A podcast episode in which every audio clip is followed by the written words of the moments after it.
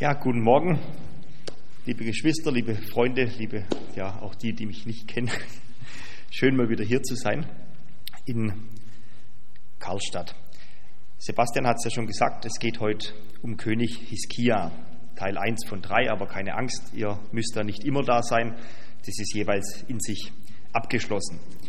Von Hiskia haben vielleicht viele noch nicht so viel gehört, war einer der vielen Könige, in Israel, genauer gesagt in Juda, zu der Zeit, als Israel geteilt war in ein Nordreich und ein Südreich. Südreich war Juda, da war der. Aber es ist eine ganz wichtige Person. Wir können sehr, sehr viel von ihm lernen. Und der wird in der Bibel sehr ausführlich behandelt. Über König Hiskia gibt es elf Kapitel im Alten Testament. Zum Vergleich über Abraham gibt es äh, 13 Kapitel. Also fast so viele wie bei Abraham. Die Geschichte Hiskias, die ist in der Bibel an mehreren Stellen überliefert. Im zweiten Buch Könige, im zweiten Chronikbuch und drei Kapitel lang in Jesaja, Jesaja 36 bis 39. Heute, wie gesagt, geht es um den ersten Teil. Überschrift ist Hiskias Reformation. Denn es war nicht weniger, was er damals gemacht hat, als eine Reformation. Wir lesen einen Bibeltext oder zwei Bibeltexte, einmal aus dem zweiten Buch Könige und einmal aus dem zweiten Buch Chronik. Keine Angst, das wird nicht so ewig lang. Wir können nicht die ganze Geschichte im Gottesdienst lesen, sonst, ähm, ja. Aber ein paar kurze Verse, damit wir wissen, um was es da geht. Zweites Buch Könige, Kapitel 18, ab Vers 1. Und es geschah im dritten Jahr Hoscheas, des Sohnes Elas, des Königs von Israel. Da wurde Hiskia König, der Sohn des Ahas, des Königs von Juda. Also hier merken wir, es gibt ein Nordreich, da gibt es Könige und ein Südreich und da tritt jetzt dieser Hiskia auf. 25 Jahre war er alt, als er König wurde und er regierte 29 Jahre in Jerusalem. Und der Name seiner Mutter war Abi, die Tochter Secharias. Und er tat, was recht war in den Augen des Herrn, nach allem, was sein Vater David getan hatte. Er beseitigte die Höhen und zertrümmerte die Gedenksteine und rottete die Aschera aus und schlug die eherne Schlange, die Mose gemacht hatte, in Stücke. Denn bis zu jenem Tag hatten die Söhne Israel ihr Rauchopfer dargebracht, und man nannte sie Nehushtan. Er vertraute auf den Herrn, den Gott Israels, und nach ihm hat es seinesgleichen nicht gegeben unter allen Königen von Juda, noch unter denen, die vor ihm waren. Er hing dem Herrn an, er wich nicht davon ab, ihm nachzufolgen, und er bewahrte seine Gebote, die der Herr dem Mose geboten hatte. Und der Herr war mit ihm, in allem, wozu er auszog, hatte er Erfolg. Und er empörte sich gegen den König von Assur und diente ihm nicht mehr. Er schlug die Philister bis nach Gaza und dessen Gebiet vom Wachturm bis zur befestigten Stadt. Ziemlich erfolgreich und ein paar Details, die wir hier im Königebuch nicht lesen, im zweiten Buch Chronik ab Vers 9, Kapitel 29 ab Vers 1. Hiskia wurde König, als er 25 Jahre alt war und er regierte 29 Jahre in Jerusalem. Und der Name seiner Mutter war Abia, die Tochter Secharias. Und er tat, was recht war in den Augen des Herrn, nach allem, was sein Vater David getan hatte. Er war es, der gleich im ersten Jahr seiner Regierung, im ersten Monat, die Türen des Hauses des Herrn öffnete und sie ausbesserte. Und er ließ die Priester und Leviten kommen und versammelte sie auf dem Platz im Osten und sagte zu ihnen, Hört mich, ihr Leviten, heiligt euch und heiligt das Haus des Herrn, des Gottes eurer Väter, und schafft den Unflat aus dem Heiligtum.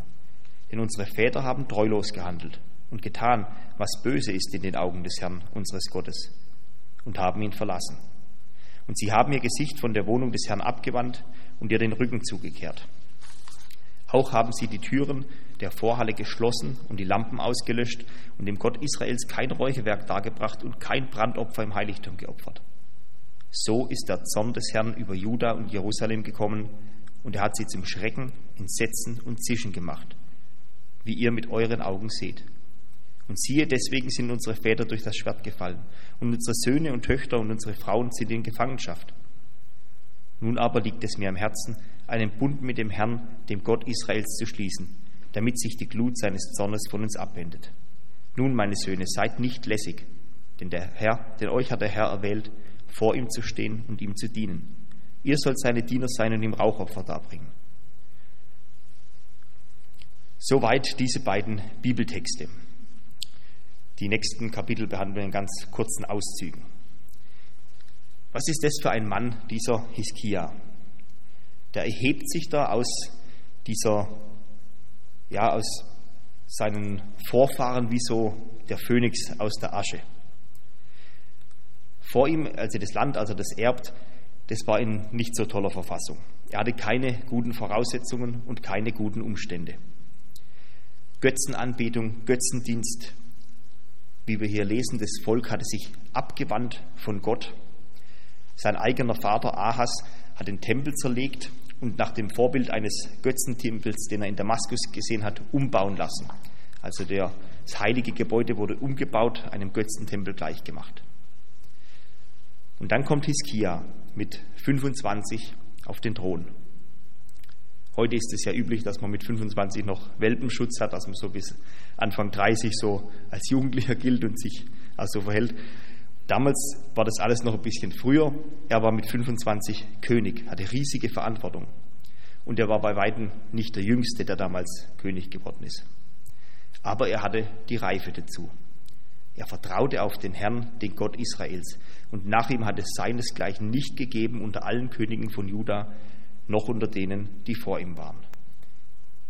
Ein einziger Mann, der hier dann zu einer Erweckung führt. Er erweckt ein ganzes Land und um ein Haar auch noch die umliegenden Brüdervölker der Israeliten. Aber das sollte noch nicht sein, das kam dann erst später. Er war quasi der Martin Luther seiner Zeit und seine Auswirkungen waren nicht geringer. Wenn wir uns seine Geschichte anschauen, dann sehen wir vor allem vier Dinge, die er getan hat, um dieses Land zu reformieren. Vier Dinge, die zu dieser Reformation geführt haben. Erstens, er setzt Gott an erste Stelle. Zweitens, er rottet allen Götzendienst aus. Drittens, er stellt Gottes Ordnungen wieder her. Und viertens, er vollzieht das Passafest. Diese vier Dinge ich glaube, dass wir die sehr gut auf unser Leben übertragen können und dass die ziemlichen Praxisbezug auch für uns heute haben. Also wollen wir uns die ansehen. Erstens, er setzt Gott an erste Stelle, Gott und seine Sache. Am Anfang der Geschichte hieß es, dass er, haben wir vorhin gelesen, er war es, der im ersten Jahr seiner Regierung, im ersten Monat die Türen des Hauses des Herrn öffnete und sie ausbesserte. Das hört sich jetzt mal trivial an. Er hat halt was repariert oder reparieren lassen. Aber das war viel mehr. Dadurch, dass dieser Tempel umgebaut wurde zu einem Götzentempel, entweiht wurde, das war symbolisch für das, was in dem ganzen Land passiert ist. Die Abwendung von Gott, von seinen Geboten, auch sein Haus hat niemand mehr interessiert und es wurde einem Götzentempel gleichgemacht.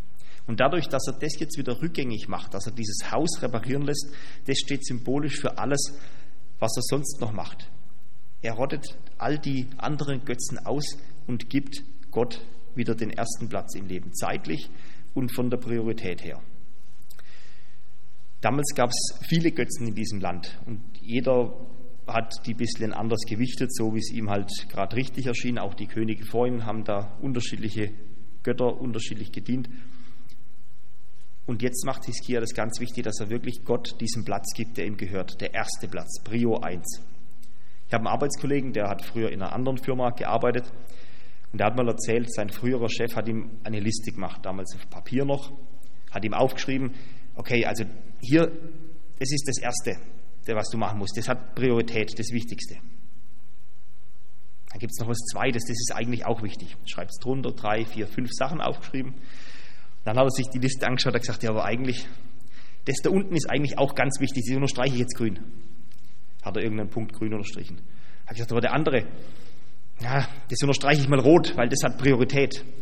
Und am Schluss hatte er einen Zettel mit einem Haufen Punkte, alles war irgendwie unterstrichen und eigentlich war alles Prio 1. Das funktioniert, natürlich nicht. Man kann nur einer Sache den Vorrang vor allem anderen geben. Das ist in Firmen oft so, dass das die Chefs ein wenig anders sehen. Da gibt es nur Prio 1 Sache und alles muss sofort erledigt sein. Aber in echt kann man nur eine Sache priorisieren. Hiskia wusste das.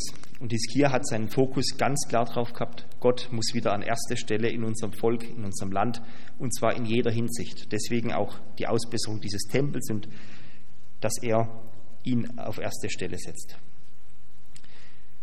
Was ist bei uns heute erste Priorität in unserem Leben? Auch wenn wir fromme Christen sind, ist es in der Praxis meistens ja, behaupte ich jetzt mal, bei den meisten von uns nicht so, dass 24 Stunden immer an erster Stelle Gott und seine Sache stehen. Für viele im Alltag, im ganz praktischen Alltag, einer der wichtigsten Gegenstände, der ja, Priorität hat, ständig und überall benutzt wird. Was ist das? Ja, das Smartphone, das Handy. Früh geht's los, man dreht sich rum, guckt erstmal aufs Handy, was heute wieder los ist, scrollt das Ding durch, hat es in der Hand, während man zur Kaffeemaschine läuft, guckt den Tag immer wieder mal drauf, guckt abends immer wieder mal drauf. Ja, das kann auch zu so einer Art Götze werden, die eine hohe Priorität hat. In Geschäftsleben, da gibt es, oder wenn ihr viel auf so sozialen Medien unterwegs seid, sieht man die auch oft. Ich kriege ständig Werbung von irgendwelchen Business Coaches. Irgendwelche Leute, die mir ständig erzählen, wie sie, ja, wie ich mit ganz wenig Arbeit ganz viel Geld verdiene, wie ich passives Einkommen generiere durch irgendwelche das kommt vielleicht daher, weil ich da immer draufklicke, immer das angucke, weil ich das so lustig finde, diese, ja, und da kriegt man immer mehr von denen. Und die erzählen dann immer, was Fokus haben, immer Fokus auf irgendwas und voll fokussiert auf irgendwelche Dinge. Ich halte das ja alles für Blödsinn, aber eine Sache stimmt natürlich, man muss sich im Leben auf irgendwas fokussieren. Nur dann wird es was. Man kann nicht alles so nebenher mitlaufen lassen, man muss Fokus setzen. Hiskia hat es so gemacht, er war ganz klar fokussiert auf Gott und seine Sache. Das hat dann Auswirkungen darauf, wie teile ich meine Zeit ein? Wie verhalte ich mich? Wonach richte ich mich in Alltagssituationen aus? Das können wir von Hiskia lernen. Das Zweite, was Hiskia gemacht hat, er beseitigt Götzen. Das heißt, er beseitigte die Höhen, zertrümmerte die Gedenksteine und hat diese Schlange, die manche vielleicht kennen, ganz früher aus dem Alten Testament von Mose, in Stücke gehauen.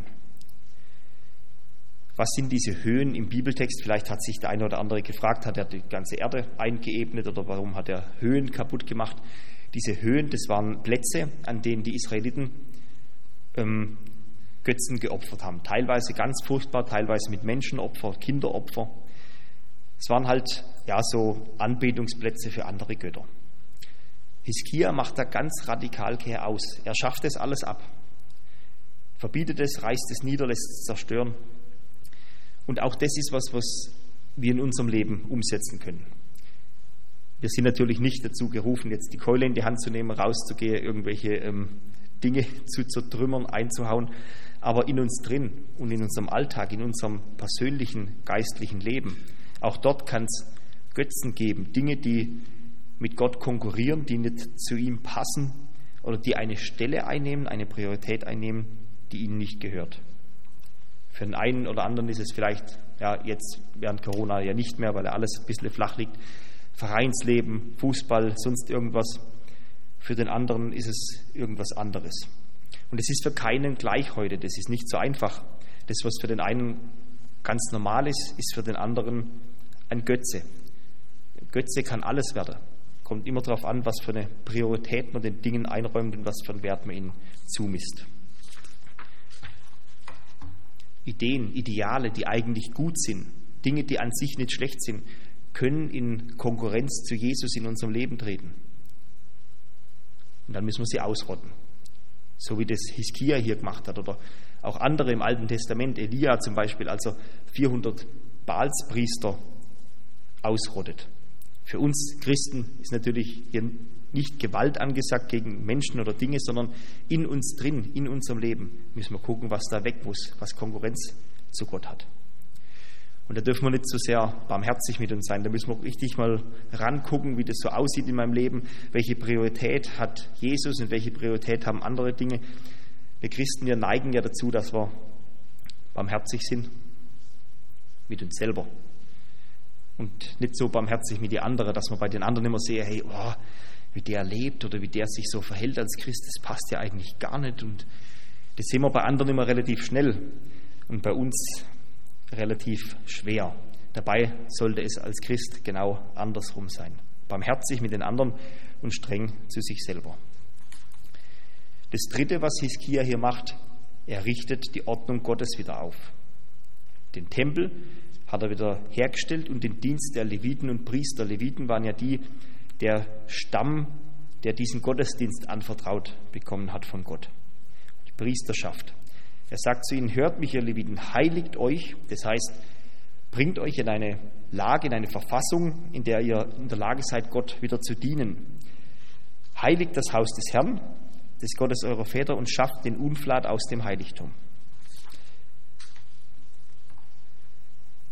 Die Vorfahren hatten die Türen in diesem Tempel zugemacht. Also sie haben im wahrsten Sinne des Wortes Gott den Rücken gekehrt, hinter sich zugeschlossen gesagt, Gottesdienst ist hier nicht mehr. Das ist jetzt ein Götzentempel, sollen die Leute damit machen, was sie wollen. Also sie haben im wahrsten Sinne des Wortes Gott den Rücken gekehrt und Gottesdienst war für sie kein Thema mehr. Licht aus, Tür zu. Und dann ist das passiert, was Gott vorher schon oft prophezeit hatte, was dann passieren wird. So ist der Zorn des Herrn über Juda und Jerusalem gekommen. Und er hat sie zum Schrecken, Entsetzen und Zischen gemacht, wie ihr mit euren Augen seht. Das heißt, andere Völker waren so erschrocken über das Schicksal der Juden, dass sie gesagt haben, boah, hoffentlich geht es uns nicht so, das ist ja furchtbar. Die waren quasi, ja, niemand wollte so werden wie die. Das ist ihnen alles passiert, weil sie sich so abgewandt haben von ihrem Gott. Gott lässt sich das nicht gefallen, wenn wir zu ihm gehören, seine Kinder sind, Beziehung mit ihm haben und uns dann aber von ihm abwenden, ihm den Rücken zukehren und so treiben, was wir wollen und uns nicht mehr für ihn interessieren. Er ist eifersüchtig, sagt uns die Bibel, und es gibt einen Zusammenhang, so einen Tun-Ergehen-Zusammenhang. Meistens ist es nicht unmittelbar. Also ich mache jetzt was Böses und deswegen fahre ich jetzt mit dem Auto gegen die Mauer oder solche Dinge. So ist es meistens nicht. Aber wenn wir uns abwenden von Gott und nur noch vielleicht so diese äußere Hülle steht, wir gehen noch sonntags in den Gottesdienst und machen noch so diese ganzen frommen Dinge, die man so macht, aber uns innerlich eigentlich schon abgewendet haben von ihm, dann hat es irgendwann Auswirkungen auf uns und auf unsere Umwelt, auf unser ja, auf unser ganzes Leben. Gott sieht unsere Taten und er beurteilt sie auch und er wird auch irgendwann irgendwie handeln. Jetzt kommt der Hiskia in diese Situation rein, die alles andere als optimal ist und will sie verändern. Er will, dass da wieder Gottesdienst ist. Er will, dass die Leute zurückkehren zu Gott. Er will, ja, er will, dass das wieder ein Volk Gottes ist, das diesen Namen auch verdient hat. Und das will er nicht, um damit Geld zu machen, um damit seine Macht zu festigen oder sonst was. Wir lesen, Hiskia sagt, nun liegt es mir am Herzen, einen Bund mit dem Herrn, dem Gott Israels, zu schließen, damit sich die Glut seines Zornes von uns abwendet. Seid nicht lässig. Es ist ihm eine Herzenssache. Hiskia wurde von Gott in diese Zeit hineinberufen. Einer, der nicht irgendwelche äußerlichen frommen Dinge wiederherstellen will, dem es nicht darauf ankommt, dass jetzt wieder ja alles so ist wie früher, damit wieder sonntags 10 Uhr sauber Gottesdienst ist und die Leute wieder kommen und lächeln und sich die Hand geben und alles wieder normal ist. Für ihn war es eine Herzenssache. Sein Herz hat geblutet, ihm hat es wehgetan zu sehen, wie sich alle abwenden von Gott. Er hatte wirklich, es war ein Mann nach dem Herzen Gottes. Und deswegen stellt er jetzt diese Ordnungen wieder her, die Gott will, die, die seine Väter als Götzendiener ja so pervertiert und entweiht hatten. Wir jammern ja manchmal über das, dass wir in so einer säkularen Gesellschaft aufwachsen, dass, nix, dass christliche Werte nicht mehr so viel gelten wie früher und so weiter. Ich jammer da auch manchmal. Aber für einen Mann wie Hiskia war es viel schwerer. Er hat in einer Umgebung gelebt, wo seine Vorfahren, sein eigener Vater, seine eigenen Vorfahren Kulte eingeführt haben, die gegen Gottes Willen sind. Es war eine, man kann sagen, eine gottfeindliche Atmosphäre. Das hat ihn aber nicht daran gehindert, richtig geradlinig, straight seinen Glauben auszuleben und das zu tun, was richtig ist. Er hatte es nicht leicht, er ist in diesem Götzenumfeld aufgewachsen, aber es war für ihn kein Hindernis. Auch uns sollten die Umstände nicht daran hindern, dass wir klar Schiff in unserem Leben machen. dass wir Gottes Gebote und Gottes Vorstellungen an erste Stelle setzen. Ich würde mein Christsein ja gern mehr leben, aber in meinem Umfeld ist es so schwierig. Meine Kollegen, meine Freunde, meine Familie vielleicht ist feindlich gegenüber diesem Glauben eingestellt, vor allem wenn man noch so einer Freikirche angehört, alles ein bisschen gruselig und das finden die alle so komisch und das ist so schwierig und ich, ich komme da an gar keinen Rand, das ist schwierig. Hiskia hat es viel schwieriger. Wir haben es heute eigentlich total gut. Leben in einem Land, in dem uns die Verfassung ja, Leib und Leben, Schutz unseres Leibes und unseres Lebens garantiert und freie Meinungsäußerung. Und diese Zeiten werden sich sicher mal ändern. Es wird sicher auch hier für uns wieder schwieriger werden irgendwann. Und da sollten wir doch die Zeit, so wir sie jetzt ausnutzen können, richtig ausnutzen. Das Wichtigste dabei ist aber, bevor wir immer ja, so rausgehen und immer gucken wollen, dass wir anderen das auf die Nase binden, was wir selber denken, das richtig ist, dass Gottes Ordnungen erstmal in unserem eigenen Leben umgesetzt werden. So wie bei Hiskia auch. Hiskia hat nicht versucht, anderen was überzustülpen, von dem er selber nicht überzeugt war oder dass er selber nicht gelebt hat. Wir leben jetzt zwar in einer völlig anderen Zeit als er, aber trotzdem ist auch für uns wichtig, erst bei sich selber anfangen, ein Mensch werden, dem die Sachen Gottes am Herzen liegen, der nicht nur sein Christsein als Formalismus lebt, sondern dass uns das, was Gott am Herzen liegt, auch am Herzen liegt. Dass uns seine Ziele wichtig sind. Dass uns seine Ordnungen von Herzen wichtig sind, dass wir das nicht machen, weil sich das so gehört als frommer Mensch, sondern weil wir uns danach sehnen, so zu leben, wie Gott es möchte. Es fängt in uns an dass Christus in uns herrscht, Gott in uns herrscht. Dann geht es in unsere Familien, in unser Umfeld, in unser ganzes näheres Umfeld. So müssen wir dann diese Ordnung Gottes hinaustragen. Es ist nicht unsere Aufgabe, wie es bei Hiskia war, einen Gottesstaat zu errichten. Das ist nicht die Aufgabe neutestamentlicher Christen, sich in solche Dinge einzumischen oder das Christsein politisch durchzusetzen. Unsere Aufgabe ist es, Christus persönlich nachzufolgen in unserem privaten, normalen Umfeld. Als Hiskia das versucht hat, es hört sich jetzt so ganz souverän und toll an, was der alles macht, aber das war bei Weitem nicht perfekt.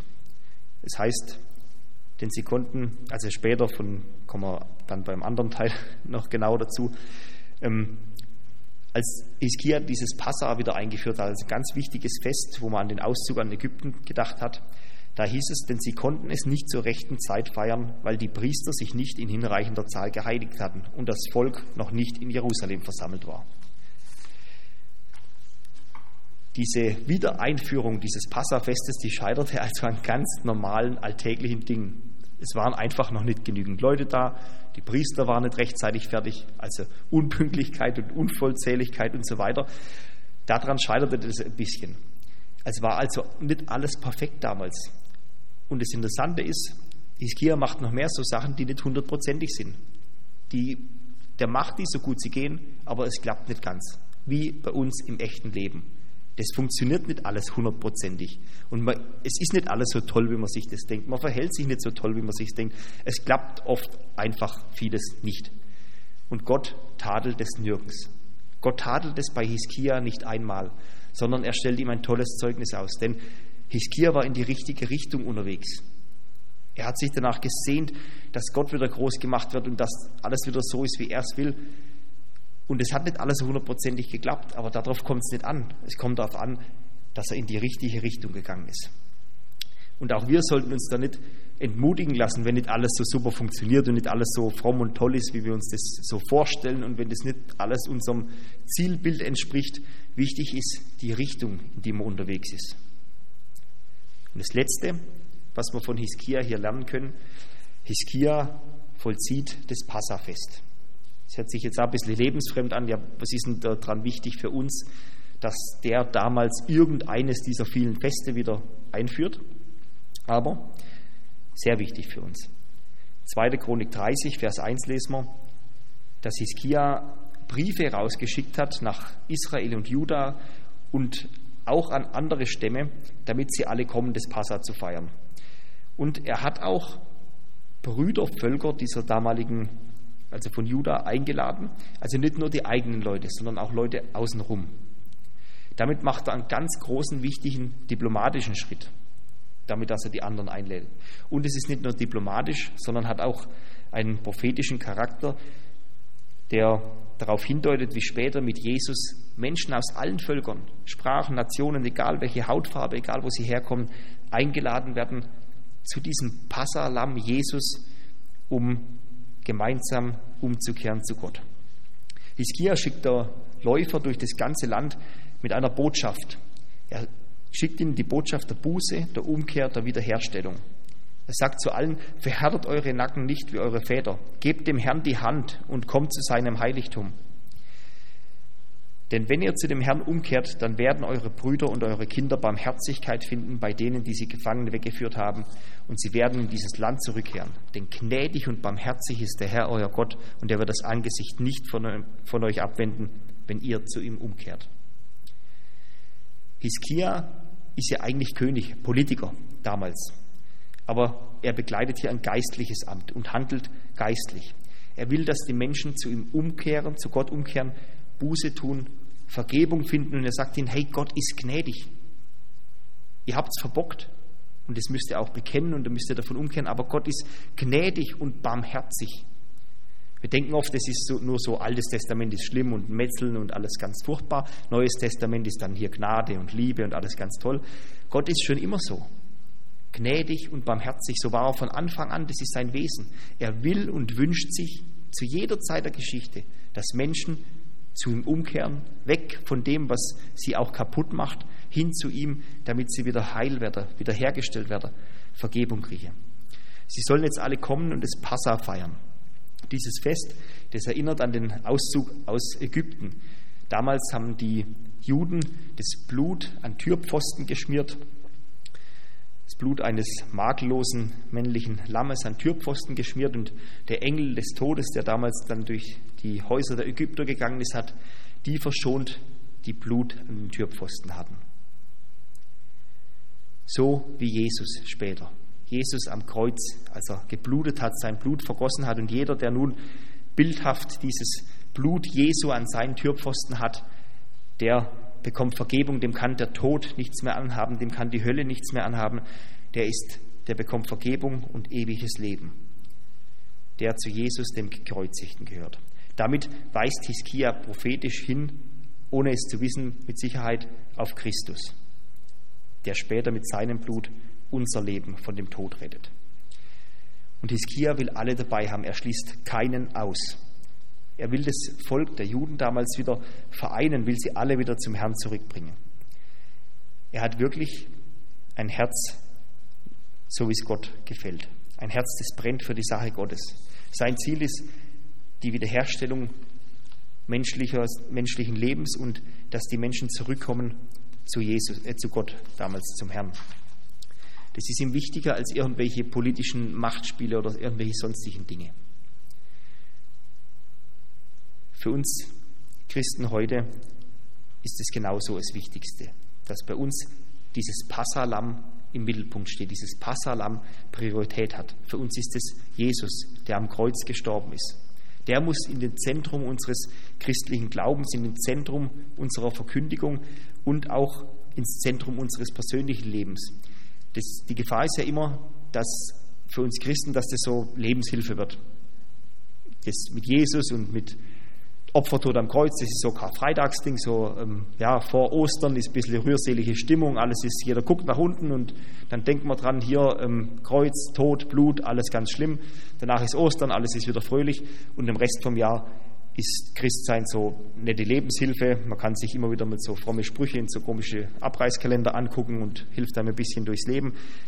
Und dieser Christus am Kreuz gerät in Vergessenheit. Aber er muss in den Mittelpunkt, das ganze Jahr.